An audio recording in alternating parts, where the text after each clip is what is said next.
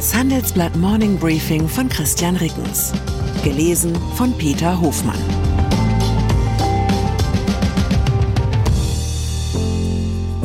Guten Morgen allerseits. Heute ist Freitag, der 23. Februar 2024. Und das sind unsere Themen. Moskaus Macht, Handelsblatt-Korrespondentin Mareike Müller über die Stimmung in Russlands Hauptstadt. Airline-Umbau, bei der Lufthansa bleiben nur zwei Vorstandsmitglieder an Bord. Betrugsbekämpfer. Geldwäschebehörde der EU kommt nach Frankfurt. Krieg in Europa. Zwei Jahre russischer Angriffskrieg gegen die gesamte Ukraine, das bedeutet für den Westen vor allem zwei Jahre falscher Erwartungen. Zunächst rechneten die meisten Regierungen mit einem raschen Zusammenbruch der Ukraine. Nach den militärischen Erfolgen Kiews kippten die Einschätzungen ins andere Extrem. Kaum waren die ersten Sanktionspakete gegen Moskau verabschiedet, wurde der russische Wirtschaft der baldige Zusammenbruch prophezeit. Während der erfolgreichen Offensive der Ukraine im Herbst 2022 diskutierten Verteidigungsexperten darüber, ob Kiew im Frühjahr gleich auf die Krim durchmarschieren soll. Beim Aufstand des Söldnerführers Jewgeni Prigoschin wetteten viele im Westen schon auf den Zusammenbruch des Systems Putin. All diese Hoffnungen haben getrogen. Stattdessen hat Wladimir Putin aus der Warte des skrupellosen faschistischen Diktators, der er nun einmal ist, ziemlich viel richtig gemacht.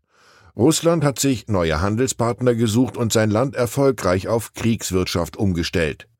Konsequenter denn je unterdrückt Putins Machtapparat die Opposition im Land. In unabhängigen Umfragen ist der Präsident populärer als vor dem Krieg.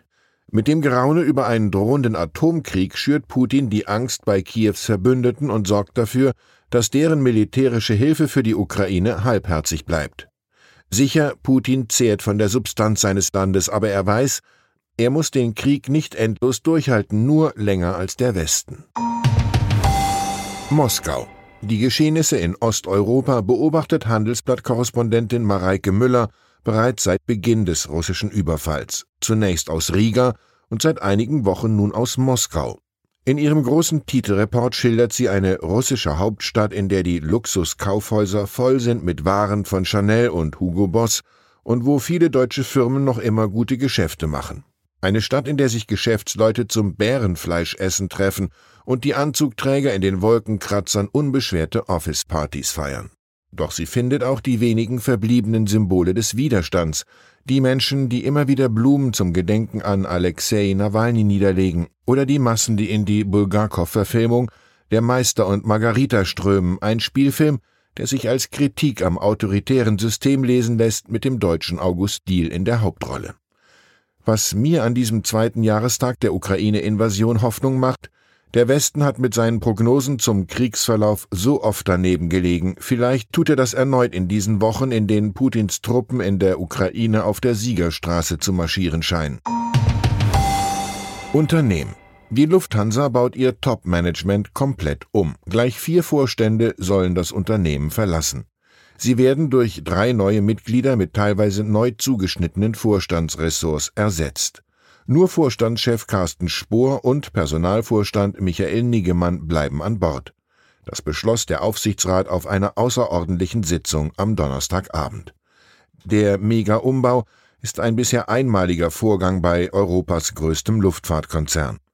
Turnusgemäß enden Juni die Amtszeiten von Harry Hohmeister, Vorstand Globale Märkte und Netzmanagement, und Detlef Kaiser, der für Flotte und Technologie zuständig ist. Zudem scheiden Christina Förster Ende Juni und Finanzvorstand Remco Steenbergen Anfang Mai aus. Für die Scheidenden gab es gestern die üblichen warmen Worte, aber offenbar herrscht im Aufsichtsrat Unzufriedenheit mit der bisherigen Zusammenarbeit innerhalb des Topmanagements. Schon länger ist in Führungskreisen der Lufthansa zu hören, dass die einzelnen Vorstandsmitglieder zuweilen mehr gegeneinander als miteinander arbeiten. Die Folge von Markenwirrwarr und fehlenden IT-Schnittstellen bekommen oft genug die Passagiere zu spüren.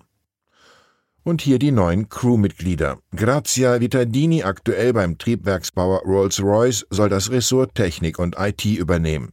Dieter Wranks, derzeit Vorstandschef der Tochtergesellschaft Swiss, wird zum Vorstand globale Märkte und kommerzielle Steuerung Hubs bestellt. Personalvorstand Niggemann soll neben seinen bisherigen Aufgaben kommissarisch das Finanzressort übernehmen, bis ein neuer Oberzahlmeister angeheuert hat. EU die neue Anti-Geldwäschebehörde der Europäischen Union wird in Frankfurt angesiedelt. Das entschieden die 27 EU-Mitgliedstaaten am Donnerstag zusammen mit dem Europäischen Parlament. Die Behörde soll Mitte 2025 ihre Arbeit aufnehmen. Als schärfste Rivalen in dem Auswahlprozess galten zuletzt Paris und Madrid, auch Dublin wurden Chancen eingeräumt. Der Beschluss fiel laut der Nachrichtenagentur Reuters mit 28 Stimmen für Frankfurt deutlich aus. Auf die zweitplatzierte Stadt Madrid entfielen 16 Stimmen, auf Paris 6. In eigener Sache. Wenn ich nach fünf Handelsblattausgaben und fünf Morning Briefings am Freitagnachmittag den Rechner zuklappe, bin ich manchmal ganz froh über die Nachrichtenpause, die das Wochenende verheißt.